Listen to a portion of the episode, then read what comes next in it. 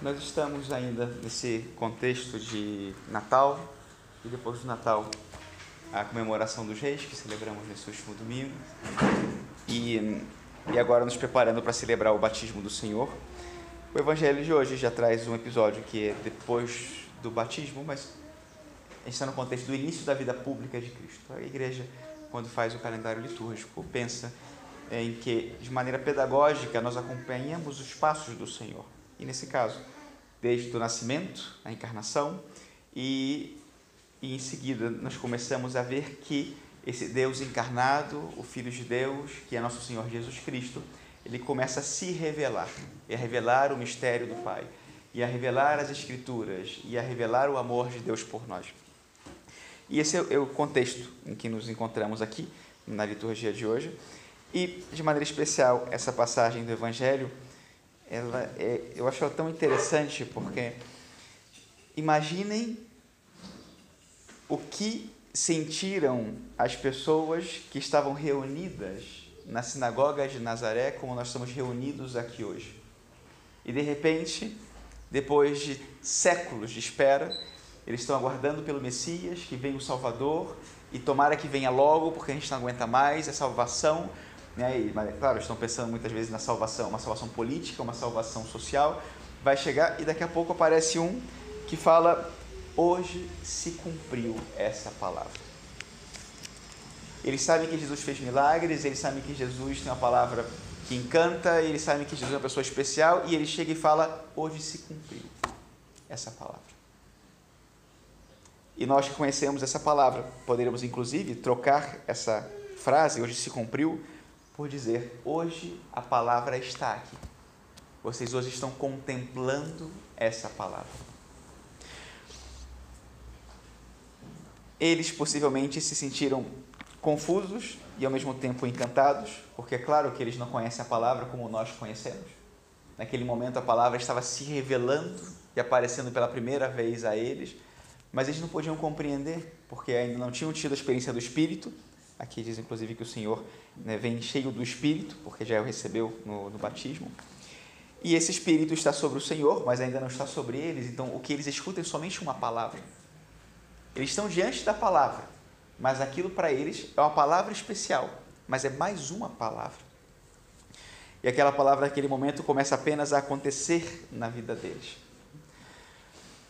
Acho que essa palavra hoje nos convida de modo muito especial a, abrirmos o coração à palavra, a palavra que é o próprio Cristo, a palavra encarnada e a palavra que é a verdade. Na semana passada os padres foram ver a Mulher Maravilha no cinema e o tema do filme né, é a verdade. A verdade. E a verdade é algo que não se pode vencer. E a verdade é que nos faz livres. E a verdade é o próprio caminho da nossa felicidade. E olha que interessante, porque a liturgia de hoje nos conecta o tema da verdade com o tema do amor na palavra. Porque a palavra é a verdade e a palavra é o amor. Hum? Quanto nós, quanto a nós amamos a Deus, porque ele nos amou primeiro. E São João une de uma maneira maravilhosa essas duas realidades, o amor e a verdade e uma não se pode dar sem a outra.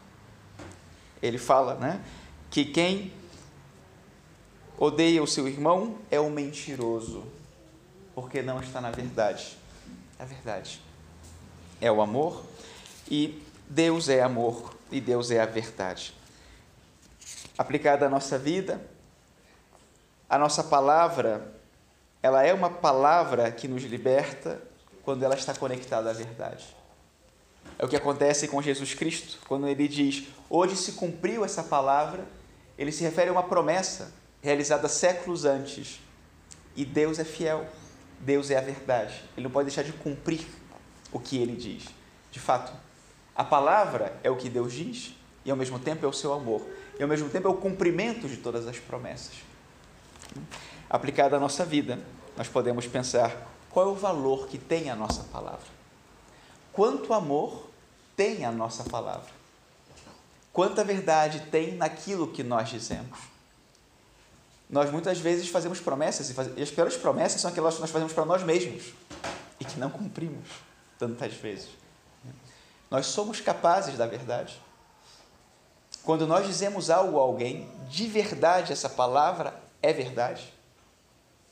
E através dessa palavra, eu amo aquela pessoa com quem eu falo. Eu me entrego através dessa palavra por alguém. Porque se essa palavra está separada da vida, ou dos meus atos, ou da minha entrega, então eu me encaixo nessa categoria aqui do que fala São João. Então é um mentiroso. Pois quem ama o seu irmão, a quem vê, não poderá amar a Deus, a quem não vê. Que o Espírito do Senhor esteja sobre nós nesse dia e durante a nossa vida, para que nos dê a força da sua verdade e do seu amor, e para aquilo que nós, tudo que aquilo que nós dissermos seja expressão da nossa vida, seja expressão do nosso amor. E com a nossa vida, então, nós compramos aquilo que dizemos e tudo isso seja expressão do próprio amor de Deus em nossas vidas. Louvado seja nosso Senhor Jesus Cristo.